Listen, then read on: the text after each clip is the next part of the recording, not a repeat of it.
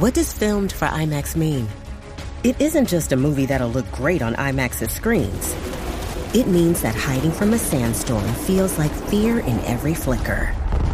And every triumph is felt in every sound wave. And the things we've only imagined, you can truly experience those too. That's what filmed for IMAX means. Get tickets to experience Dune Part 2 now and IMAX's exclusive expanded aspect ratio. This episode is brought to you by ABC. Station 19 is back for its final and hottest season yet. Andy finally becomes captain, and she's going to give it her all to be the best leader the station has ever seen. Will she succeed? Get ready for fiery new romances and high adrenaline rescues. Watch the Station 19 season premiere tonight at a new time, 10, 9 central on ABC and stream on Hulu. This episode is brought to you by JLL. Get an insider view into the world of commercial real estate with JLL's podcast, Trends and Insights The Future of Commercial Real Estate. Whether you're curious about making cities more sustainable, the evolution of office space, or AI opportunities, this podcast will help keep you a step ahead. Tune in for candid conversations with business leaders about the biggest trends impacting how we live, work, and play. Subscribe to Trends and Insights now at jll.com slash podcast.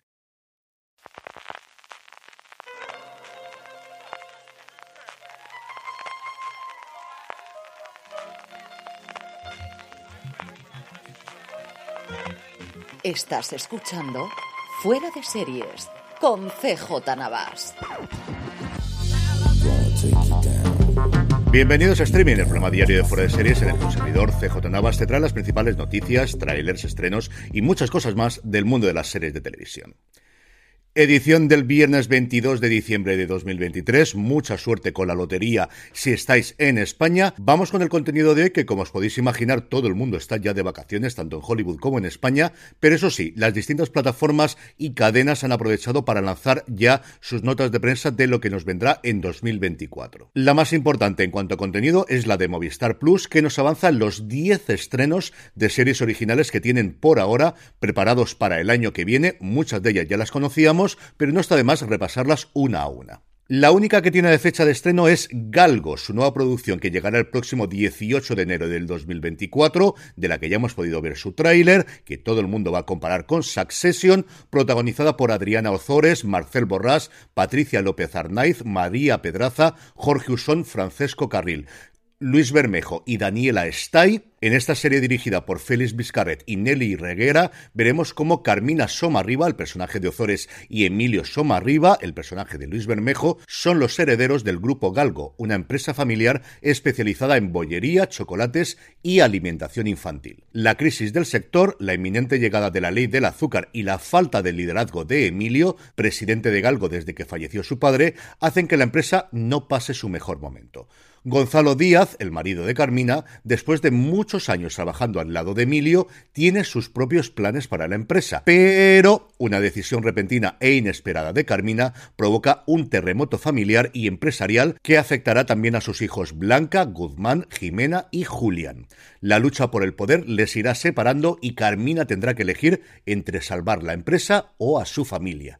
Tengo muchísimas ganas de ver galgos. En febrero, todavía sin fecha, llegará la segunda temporada de El Inmortal, protagonizada de nuevo por Alex García. En los seis nuevos episodios que componen la segunda temporada veremos cómo el universo que ha construido José Antonio se desmorona poco a poco, tanto en los negocios como en su familia. Tendremos una guerra encarnizada por hacerse el control de la droga en Madrid, en la que todos se verán obligados a tomar partido y donde el objetivo es hacerse con el control del negocio, cueste lo que cueste. Y a partir de aquí, en orden alfabético, porque todavía no tenemos fecha, aunque alguna como por ejemplo Rapa, su tercera temporada, lo normal es que la veamos en primavera, cuando se han estrenado ya las dos anteriores, pero como os digo, a partir de ahora, en orden alfabético y sin fecha, tenemos Bellas Artes, una creación de Andrés Drupat junto a los creadores de las exitosas El Encargado y Nada, disponibles en Disney Plus, Mariano Con y Gastón Duprat, una comedia protagonizada por Óscar Martínez, Ángela Molina, Ana Wagner, Dani Rovira, Ludvika Paleta y Jorge López Que también contará con la participación especial, entre otros, de Pepe Sacristán. Antonio Dumas, el personaje de Óscar Martínez, es un prestigioso historiador de arte y gestor cultural, culto y sofisticado, aunque bastante cínico y engreído,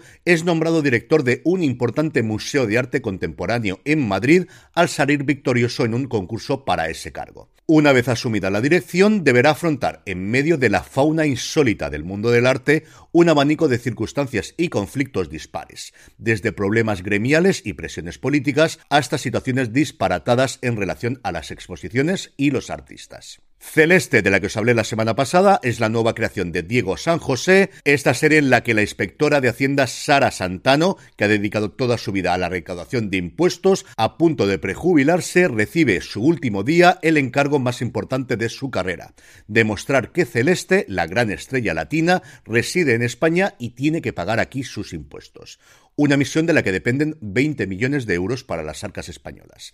Para ello, Sara tendrá que aparcar su vida para recorrer la de Celeste y demostrar que pasó aquí 184 días, la mitad del año más uno. Los Años Nuevos, la nueva creación de Rodrigo Sorogoyen junto a Sandra Romero y David Martín de los Santos, que muestra el recorrido vital de la pareja interpretada por Iria del Río y Francesco Carril a lo largo de una década, narrado en 10 episodios que giran en torno al mismo momento del año, las Nocheviejas. Ana cumple 30 años el día de Año Nuevo con la vida aún por resolver, vive en un piso compartido, no le gusta su trabajo y cambia a menudo de amigos. Oscar cumple 30 años el día de Nochevieja con la vida casi resuelta. Es médico vocacional, tiene amigos fieles y una relación que va y viene.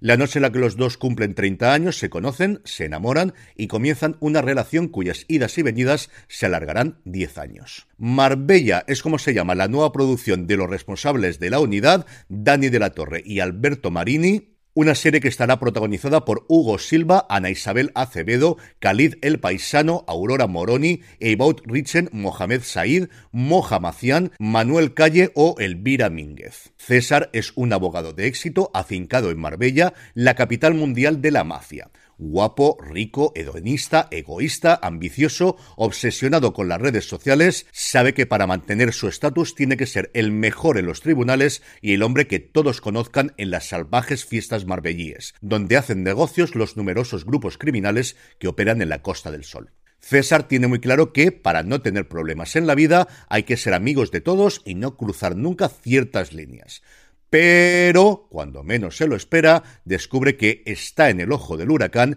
y quien necesita a un abogado que le salve es precisamente él.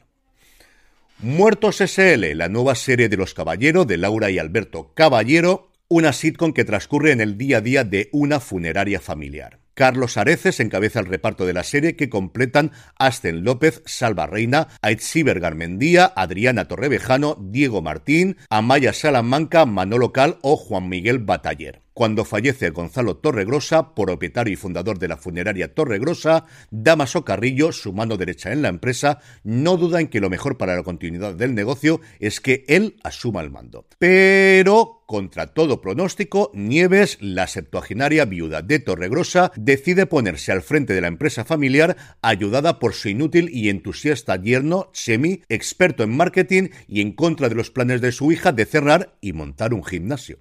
Mientras Damaso conspira y manipula a sus compañeros contra la nueva dirección, la empresa se enfrentará a la competencia, la funeraria Transitus y su plan para expandir su negocio, y a un caso a lo Me que amenazará el legado de Gonzalo Torregrosa. Querer es la serie creada por la ganadora de tres Goya con cinco lobitos, Aluada Ruiz de Azúa, una serie en la que Nagore Aramburu, Pedro Casablanc, Miguel Bernardó, Iván Pellicer y Loreto Mauleón encabezan el reparto.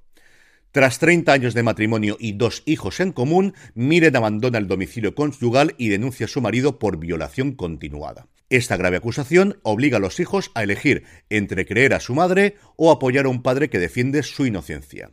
Un viaje familiar que avanza en paralelo al judicial con un mismo objetivo, conocer la verdad. Otra novedad es Segunda Muerte, una serie creada por Agustín Martínez, uno de los tres escritores detrás del seudónimo de Carmen Mola y que ya fue responsable de la caza Monte Perdido, que estará protagonizada por Georgina Amorós y Carra Erlejalde.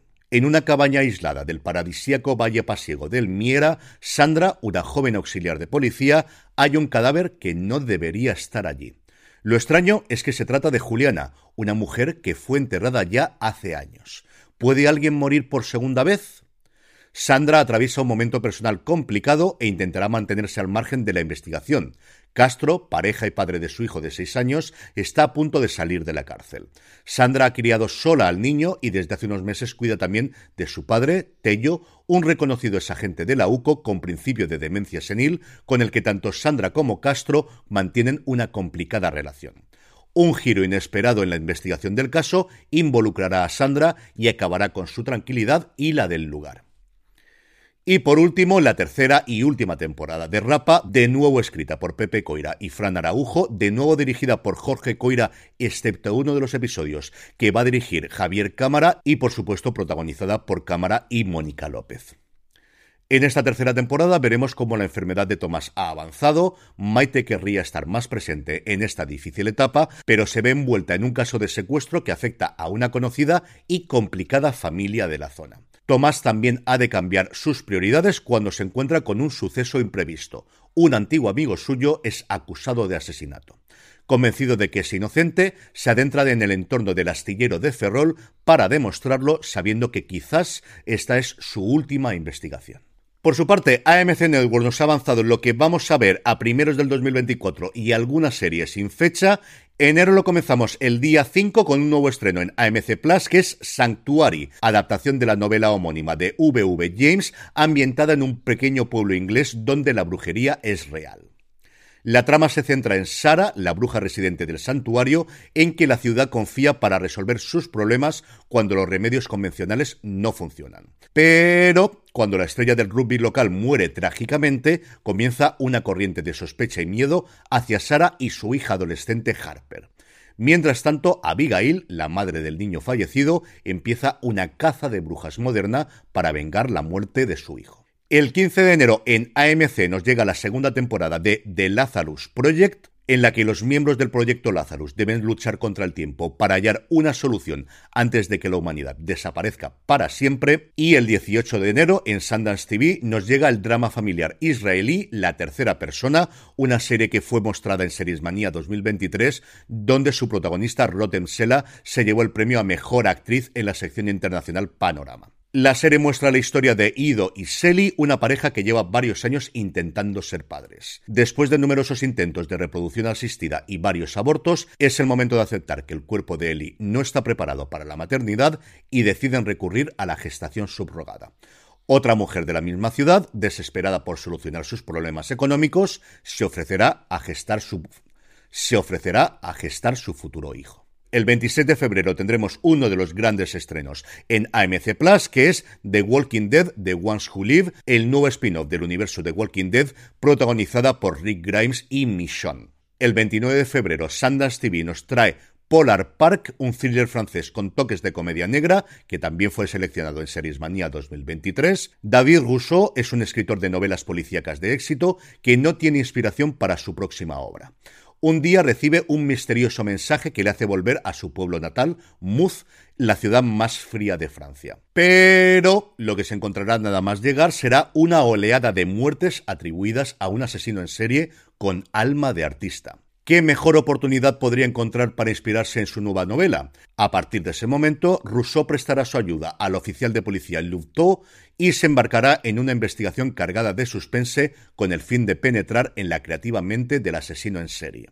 Y luego, todavía sin fecha, pero también en febrero, nos llegará a AMC Obituary, una serie irlandesa sobre una joven que trabaja escribiendo esquelas en el periódico local y que acaba recurriendo al asesinato para mantener su oficio y Extreme Vigilantes, protagonizada ni más ni menos que por Eric Cantona, que interpreta a Castaneda, un exdelincuente que se ha convertido en un padre cariñoso cuya única obsesión es darle a su hija todo lo que pueda. Y además de esto, pero sin fecha, a lo largo del 2024 nos llegará a Sundance TV Bardot, una miniserie protagonizada por Julia de Núñez que se centra en el ascenso al estrellato de la icónica actriz francesa mientras lidia con su nuevo estatus a la vez que trata de encontrar su verdadero yo. En Sundance TV tendremos The Cinderella Murder, la segunda parte de la galardonada serie El Jurado, también estrenada en el canal, y Six Women, una serie francesa que muestra la insólita alianza de seis mujeres a las que se les ocurre una idea descabellada, subir a pie la montaña del Don de la un impresionante monte de unos 3.600 metros de altura.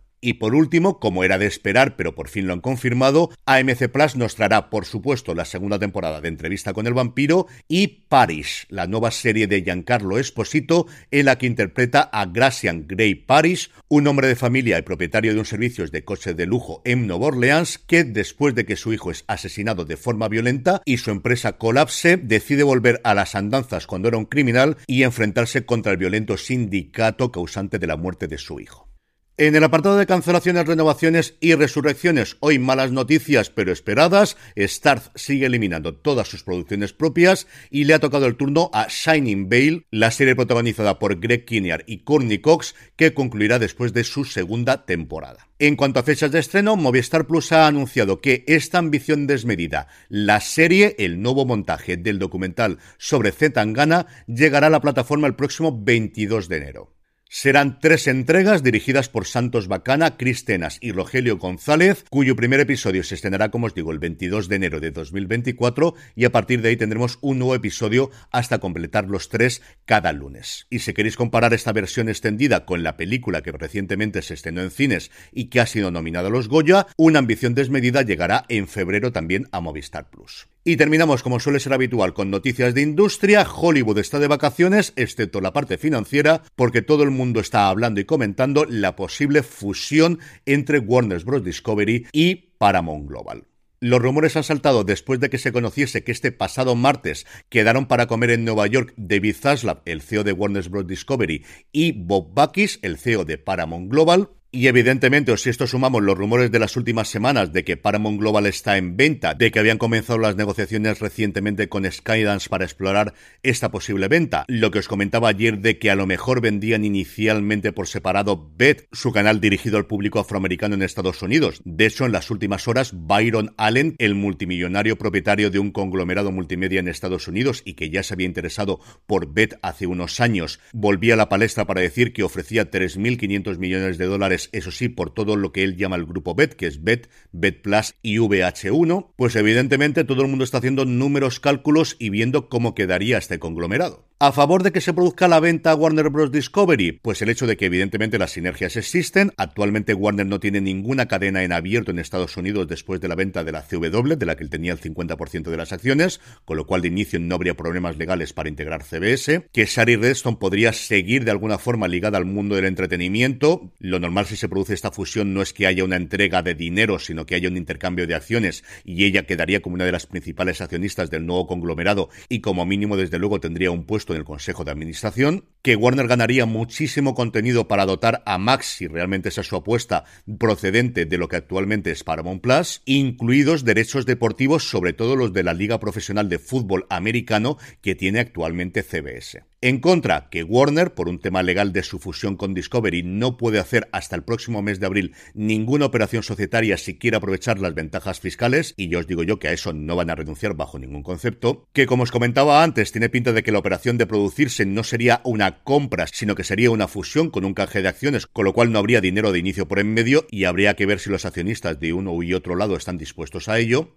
Y por último, habría que ver qué diría el gobierno Biden, que no es especialmente partidario de fusiones a este nivel, que a diferencia de la administración Trump no es especialmente partidaria de que se produzcan este tipo de movimientos. En fin, que si los periodistas especializados en este tipo de cosas en Estados Unidos querían tomarse la semana de Navidades de vacaciones, parece que no va a ser así. Y donde también ha habido movimiento de Warner ha sido en Europa y es que tenemos nuevos jefes para Italia e Iberia, España y Portugal, tanto para sus producciones originales como para su productora televisiva. Stefano Torrisi ha sido nombrado el nuevo jefe de Warner Bros. International Television Production, la empresa que produce, por ejemplo, First Dates y también hizo en su momento Brigada Costa del Sol, Sustituye así a Sebastián Morgilevski, que ya sabíamos que iba a dejar su cargo a finales de año. Y más importante todavía es que Alberto Carulo va ser nombrado el nuevo vicepresidente de producciones originales de Max para Italia e Iberia. Carulo trabajará desde Madrid, trabajó durante muchísimo tiempo en Mediaset, fue el director de Telecinco durante varios años, ha trabajado también en Big Bang Media y en Boca a Boca y será responsable del desarrollo y ejecución de todas las producciones locales de estos países, algo de lo que en España hasta ahora se encargaba Miguel Salvat. En cuanto a vídeos y trailers, Prime Video ha mostrado un montaje de casi tres minutos sobre todas sus grandes producciones para este próximo 2024. Está Fallout, está Señor y Señora Smith, está la segunda temporada de Hotel Range, está Invencible, está The Voice, está Expatriadas y está Reina Roja. Netflix, por su parte, ha mostrado un making of de Berlín, el spin-off de La Casa de Papel, que nos llega el próximo día 29 a la plataforma y de la que ya nos podéis escuchar hablar a Juan Francisco Bellón y un servidor en Premiere, que podéis escucharlo en review de fuera de series, que hemos podido ver ya la temporada completa. Y por último, Disney Plus ha mostrado un vistazo de la exposición Cristóbal Valenciaga, la serie que ya se puede ver en Madrid hasta el próximo 21 de enero del 2024 en el Real Jardín Botánico a ver si me puedo escapar a Madrid a verla. Y vamos ya con los estrenos de hoy, pero antes una pequeña pausa. Estamos ya de vuelta, hoy viernes 22 nos llega Los Anillos de Pau, la serie documental sobre Pau Gasol a Movistar Plus, la segunda temporada de ¿Qué pasaría si? a Disney Plus, recordar que se va a emitir un episodio todos los días desde hoy hasta el próximo día 30, la tercera temporada de Creep Show en Dark y en Netflix, el estreno de la primera parte de Rebel Moon, la película dirigida por Zack Snyder, cuyas críticas iniciales son bastante, pero que bastante malas, y yo creo que va a ser un exitazo absoluto en la plataforma, y El monstruo de la vieja Seúl. Nos encontramos en la Corea ocupada por Japón en 1945. Durante esta lúgubre época colonial, un empresario y una investigadora luchan por sobrevivir y se enfrentan a un monstruo nacido de la codicia humana. Esta también la hemos podido ver Juan Francisco Bellón y un servidor y la comentamos en Premier. Mañana sábado 23 tenemos estreno que es la película de Kane Mutiny Court Martial. Sí, no han traducido absolutamente nada, con lo fácil que era la corte marcial del motín del Kane cuya fecha de estreno confirmaba ayer mismo Sky Showtime. Se trata de la última película dirigida por William Friedkin antes de fallecer. Está basada en la obra teatral que hizo el propio autor del libro El motín del Kane, Herman Walk, por el que ganó en su momento el premio Pulitzer, y está protagonizada por Kiefer Sutherland, Jason Clark, Jake Lacy, Monica Raymond, Lewis Pullman, Jay Duplass, Tom Riley y Lance Reddick también en uno de sus últimos papeles. La película se centra en la última parte en el Consejo de Guerra que vimos en el Moltín del Kane, donde un primer oficial de la Marina de Estados Unidos va a ser juzgado por orquestar un motín después de que su capitán dé muestras de inestabilidad y ponga en peligro las vidas de su tripulación. Y el domingo 24, día de Nochebuena, nos llega la tercera temporada de The Chosen, este éxito internacional sobre la vida de Jesucristo, a Movistar Plus y y en Netflix El Niñero. Una ejecutiva contrata a un ranchero para que cuide de sus hijos. Lo que no se imagina es que él hará que se cuestione su opinión sobre los roles de género y el amor. Hoy es viernes y como todos los viernes comentamos el top 10 de beta series, esta comunidad creada por y para los fans de las series, con la que podrás estar al día de los últimos estrenos gracias a su calendario con alertas personalizadas. Regístrate ya de forma totalmente gratuita en betaseries.com y disfruta de las ventajas de formar parte de su comunidad en la página web y en la app.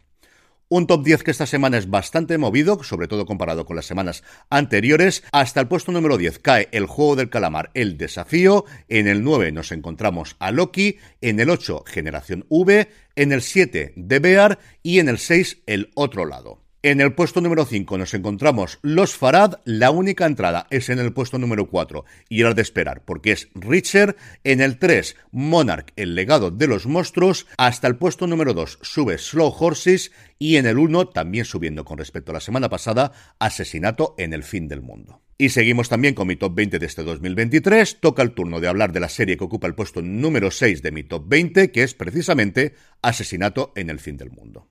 Es una serie que lo tenía todo para que me gustase, una serie de asesinatos, una serie con reminiscencias a los misterios clásicos de Agatha Christie, con puntos de tecnología, de inteligencia artificial, de multimillonarios, además en el frío polar de Islandia, era complicado que no me gustase. A esto le sumas además una Emma Corrin que ya me fascinó interpretando a la princesa Diana en The Crown y tenías, como os digo, una serie que era complicado que no me gustase. Pero es que la devoré. Es uno de estos casos de los que me veo a la una y media de la mañana casi cayéndome de sueño, pero intentando acabar el episodio como sea porque no me quiero quedar a medias. Hemos hablado desde luego muchísimo de ella en los últimos meses en fuera de series, está desde que se estrenó en nuestros Power Rankings, así que Asesinato en el fin del mundo, que ya está completa, sus siete episodios en Disney Plus, es la serie que ocupa el puesto número 6 de mi top 20 de series de este 2023.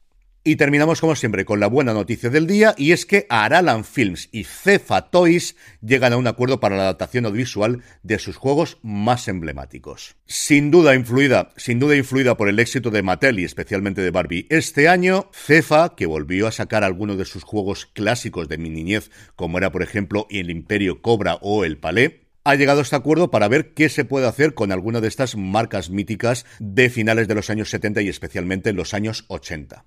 Marta Velasco de Aralan Films decía que los juegos de mesa de Cefa tienen un lugar especial en la infancia de muchos de nosotros y estamos comprometidos a preservar su esencia mientras los llevamos a nuevas audiencias a través del poder del séptimo arte. Eso sí, no tenemos ni fecha ni qué juegos son los que se van a llevar a la pequeña o a la gran pantalla, pero es que decir cefa y a mí se me pone una sonrisa. Y con esto, y deseando que tengáis mucha suerte en el sorteo de hoy, y si no, ya sabéis que siempre nos queda la salud, y recomendándoos que os paséis por fuera de series.com y por nuestra tienda, la tienda fuera de series, fuera de series.com barra tienda, me despido hasta el próximo lunes, que tengáis una muy feliz Nochebuena y una muy feliz Navidad. Gracias como siempre por escucharme y recordad, tened muchísimo cuidado y fuera.